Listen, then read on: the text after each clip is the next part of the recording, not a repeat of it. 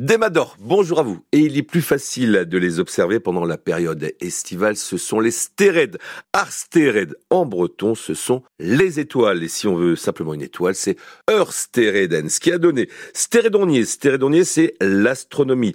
Il y a également Stérédourier. Stérédourier, là, c'est l'astrologie. Ou encore Sterdéade. Sterdéade, là, c'est un astronaute. Puis il y a également Stérédenus. Stérédenus, là, c'est scintillant. Décomposé comme Stéréden Lostek. L'Ostec, c'est avec une queue, donc c'est une comète. Il y a également Stéréden d'Aret. Là, c'est une étoile filante. Enfin, Stérédenvour. Stérédenvour, Mour, c'est la mer, donc Stérédenvour, c'est l'étoile de mer. Et puis, une petite expression.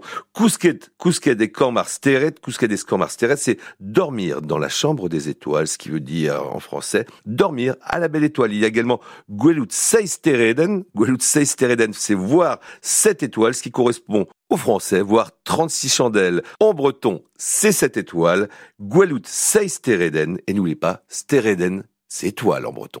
Kenavo